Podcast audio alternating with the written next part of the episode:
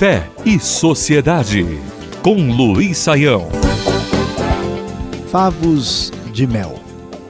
Uma das coisas que deixa muita gente ressabiada e com razão bastante distanciada da fé e da expressão religiosa é a atitude que muitos religiosos têm de entender que a sua relação com Deus é apenas uma certa quantidade de mandamentos que devem ser obedecidos sem qualquer compreensão.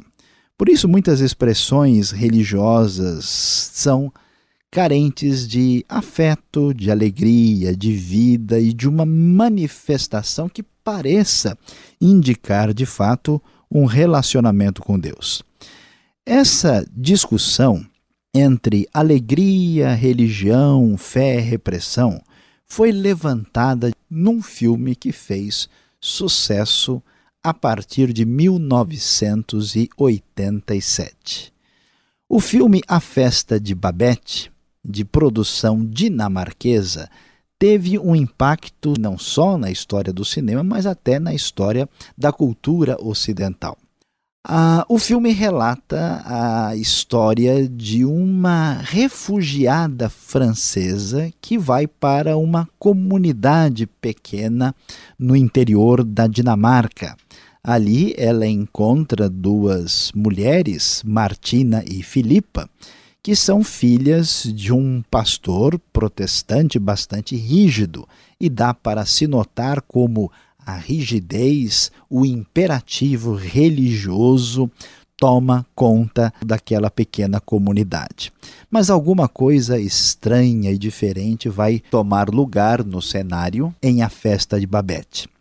Acontece que essa refugiada francesa começa a trabalhar ali na casa e logo se põe a cozinhar.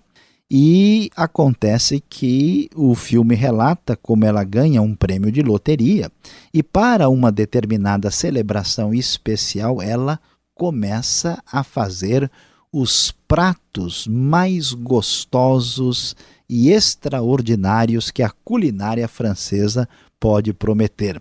E o filme vai mostrando como o paladar, o gosto refinado pela comida, traz uma verdadeira revolução naquela comunidade tão restrita, tão fechada, que nunca relacionava alegria com fé nem com religião. É interessante que muitos comentaristas do filme contrapõem alegria com religião, contrapõem a fé com os prazeres gustativos da vida. Surpreendentemente, quando olhamos para os poemas sagrados das Escrituras, a história é bem diferente. É surpreendente, mas um dos salmos mais dedicados ao valor da própria revelação, da própria palavra divina, chama a nossa atenção quando o prazer gustativo é associado à própria palavra divina o Salmo 19, no verso 10, ao falar do relacionamento prazeroso com Deus, ou melhor, com a palavra divina. Ele afirma que os mandamentos, que a lei divina, que os preceitos do Senhor são mais desejáveis do que o ouro, do que muito ouro puro. E prossegue: são mais doces do que o mel, do que as gotas do favo. Para surpresa de muitos, a festa de Babette tem histórico e precedente na própria Escritura Sagrada. Por isso, talvez devamos prestar atenção em como vivemos a nossa vida de fé.